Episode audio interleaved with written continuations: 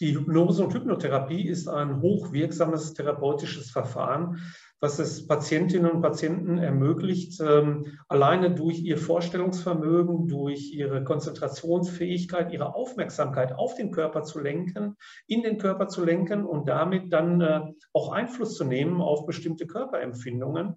Ähm, und äh, von daher hilft die Hypnose insbesondere äh, bei der Behandlung von Ängsten, die äh, bei ganz vielen Erkrankungen eine ganz massive und belastende Begleiterscheinung sind.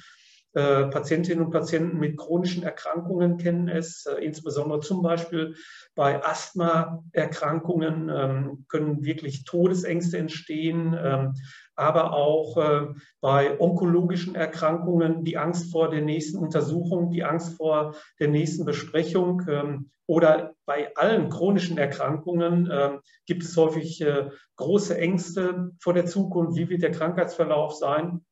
Und Patientinnen und Patienten, die Angst haben, die richten ihren Blick innerlich immer in die Zukunft, während depressive Menschen ihren Blick in die Vergangenheit richten. Und hier kann die Hypnose eben sehr schnell äh, behilflich sein, ähm, bei den Ängsten diese zu kontrollieren.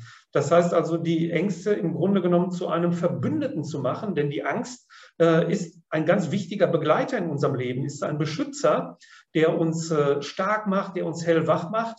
Äh, das heißt also, durch die Hypnose lernen wir, äh, keine Angst vor der Angst zu bekommen, sondern ähm, die Angst als eine Stärke zu erleben, die wir sehr effektiv einsetzen können, um innerhalb von wenigen Minuten sowohl körperliche als auch mentale äh, Veränderungen spürbar werden zu lassen äh, und das Ganze eben auf Dauer. Das heißt also, ähm, die Angst zu reduzieren, um damit wieder Kraft zu haben für einen sehr günstigen Heilverlauf und im besten Fall meine eigenen Gedanken als Heilmittel einzusetzen.